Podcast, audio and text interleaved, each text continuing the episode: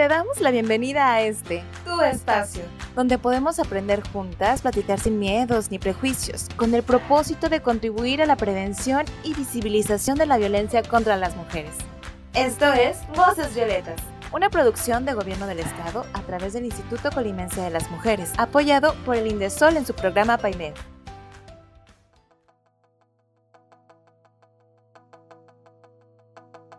Hola, bienvenidas a Voces Violetas, un espacio para ti, un espacio para todas. Esta es una producción de Gobierno del Estado a través del Instituto Colimense de las Mujeres, apoyado por el Indesol en su programa PAIMEF. Yo soy Cire González y hoy me encuentro con dos personas muy importantes. Ella es... Hola, yo soy Marisa. y ella es también... Ceci, aquí otra vez. Hoy vamos a hablar sobre los cambios físicos en la adolescencia. Evidentemente nosotros ya pasamos por este proceso y vamos a recordar un poco de cómo fue vivir este proceso y para esto les parece si escuchamos una pequeña cápsula.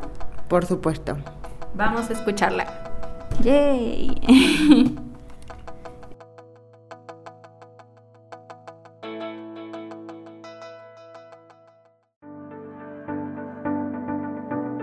¿Sabías que?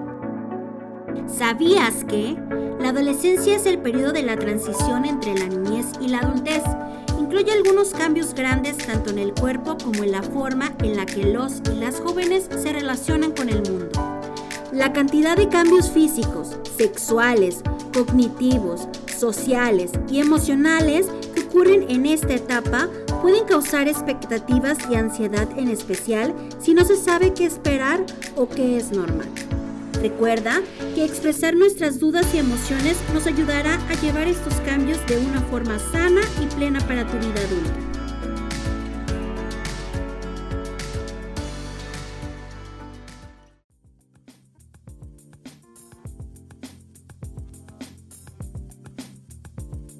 Muy bien.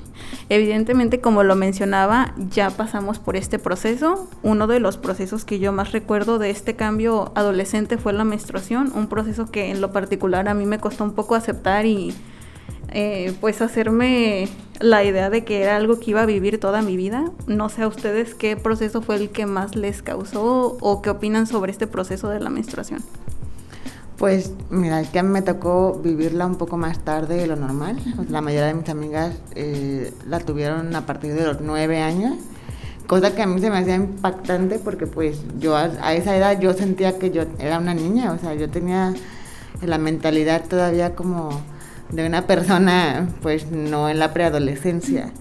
Entonces cuando yo la viví, eh, ya estaba en segundo de secundaria ya se había hablado de, reproducción en la escuela, pero no se sabía bien qué onda, o sea, nomás te dicen el ciclo que dura, te dicen qué cambios vas a tener físicamente y ya.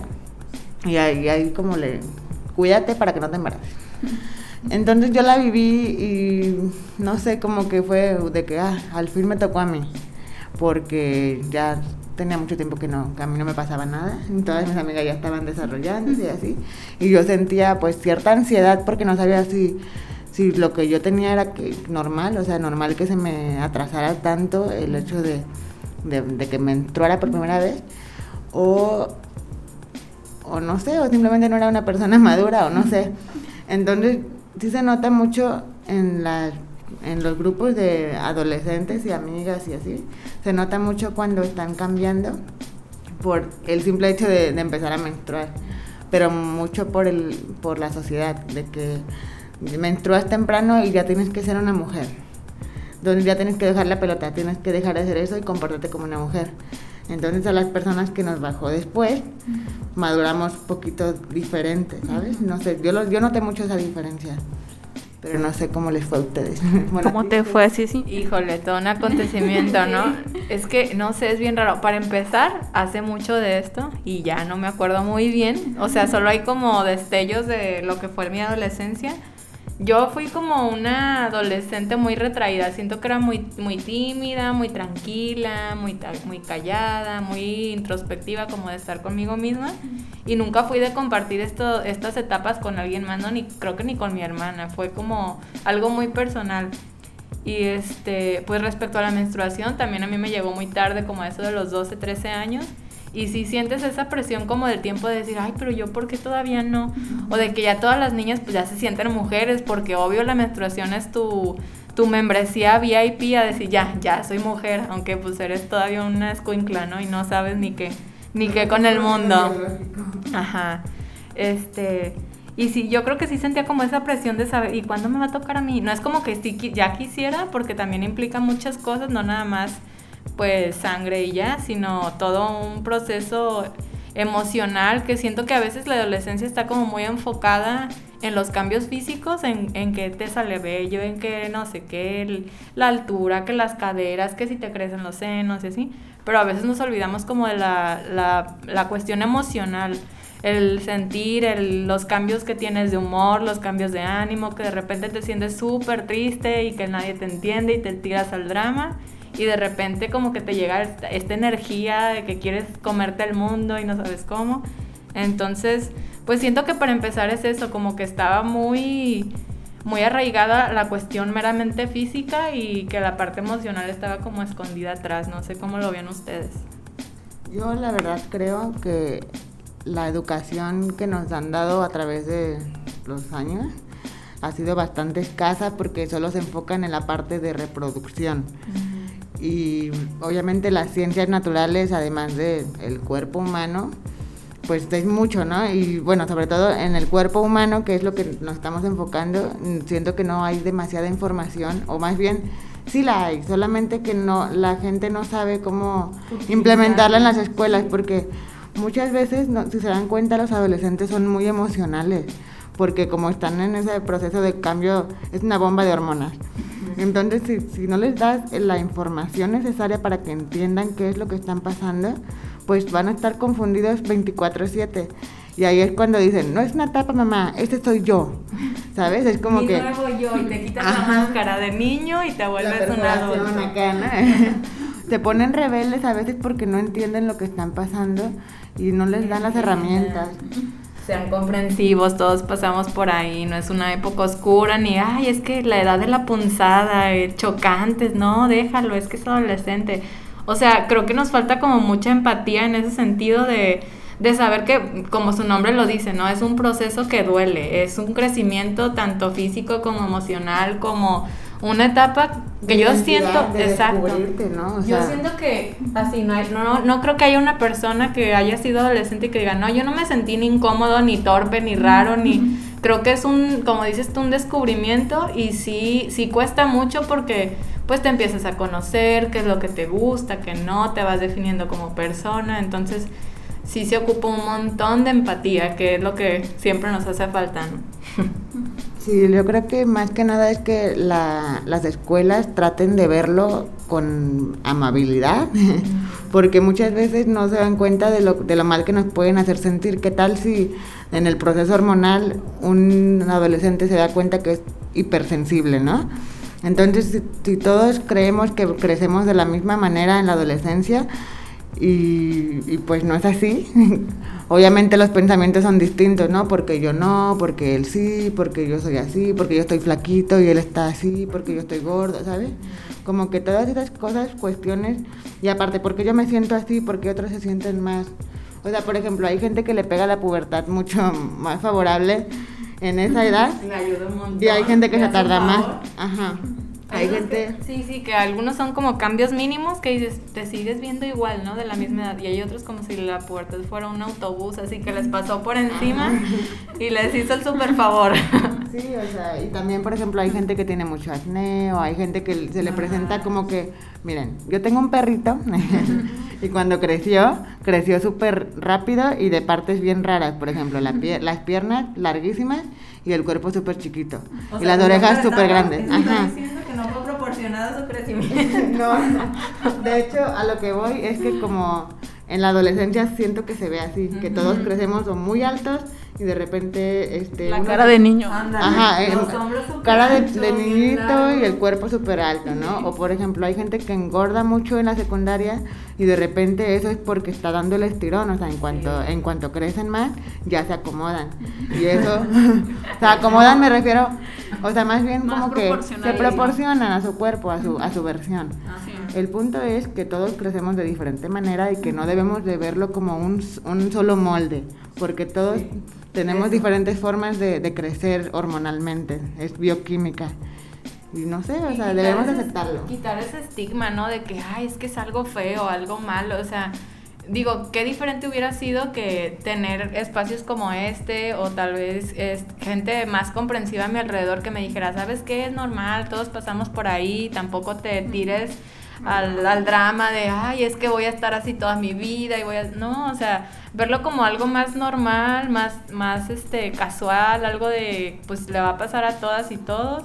Entonces, pues quitarle ese estigma de que es algo tan, tan drástico, tan cambio. Sí, es entendible por qué. Creo que la mejor herramienta ahí sería, como dices tú, la información y que esa información pues fuera amable, fuera empática, claro, que, que no fuera como tan drástica y tan dura, y que hubiera sobre todo yo creo que esa relación de confianza, de que si tienes una duda, pues tuvieras a quien, a quien contarle y no te sintieras tal vez tan solo o sola o tan abandonado o vivir una adolescencia como tan aislada de los demás.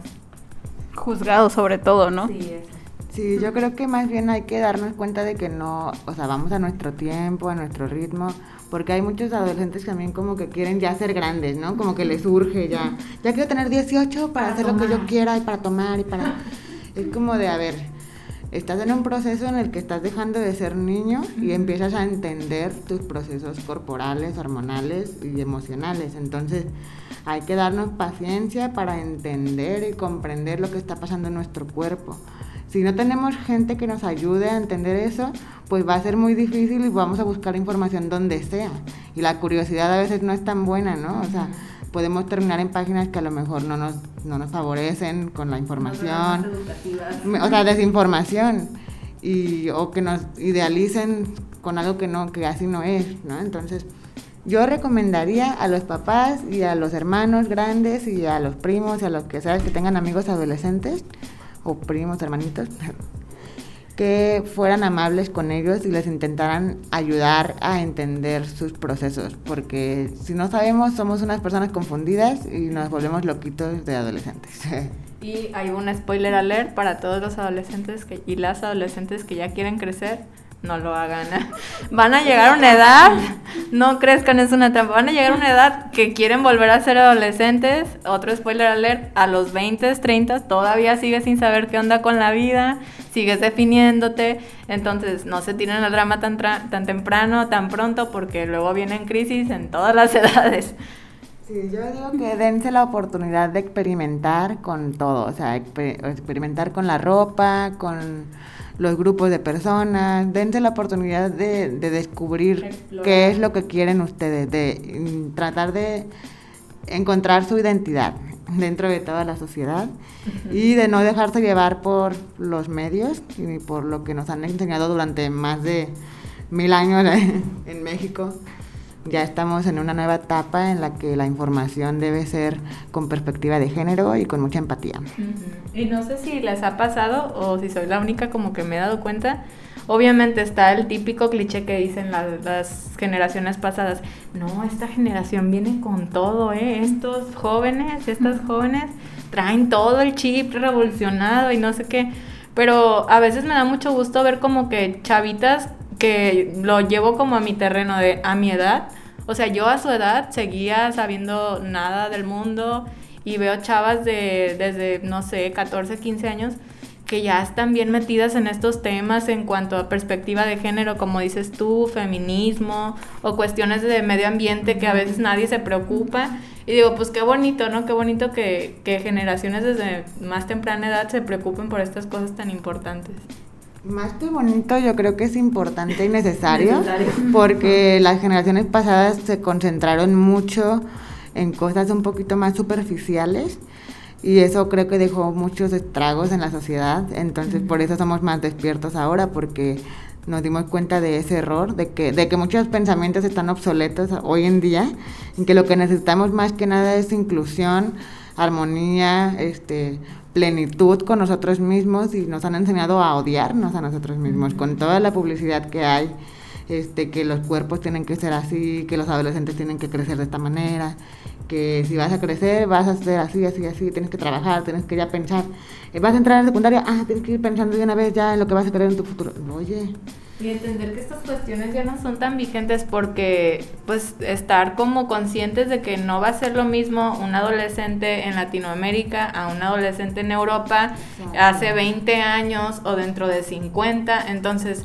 todo es generacional, todo, sí hay mucha unión ahorita en cuanto pues sí, la cultura, ya se sabe todo lo que pasa en el mundo, el mundo está súper conectado, pero también entender que son procesos, pues además de personales y de cada quien, de las regiones, ¿no? Por países, por culturas, no puedes tener como las mismas expectativas, ni desafortunadamente no todos tienen las mismas oportunidades, entonces pues entenderlo también que son procesos de cada cultura.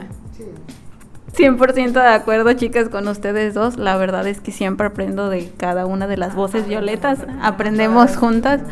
Qué chido tener a un referente como tú, Marisa, como mamá, como hermana o como una persona que te pueda guiar en estos temas y que te comprenda. Y también como Ceci que comprenda todo el proceso. Pero bueno, creo que es momento de despedirnos o no sé si tengan algo más que agregar. Sean ustedes mismos, pero busquen qué significa ser ustedes mismos. Déjense ser, digámoslo así, déjense ser. Permítanse ser. Llámense mucho durante el crecimiento. Y no sean tan crueles, porque a veces somos nuestros peores jueces y nos, nos tratamos muy mal, entonces hay que querernos bonito también. Estoy de acuerdo en eso. Pero bueno, chicas, es momento de despedirnos el día de hoy. Muchas gracias a todas las personas que nos sintonizaron. Voces Violetas es un programa del Instituto Colimense de las Mujeres, impulsado por el gobierno del estado de Colima. Y bueno, gracias por acompañarme en esta misión, chicas. Muchas gracias a ti por invitarme, Sirena. Siempre eres invitada. Invitada VIP. Gracias, nos vemos hasta el siguiente capítulo. Bye.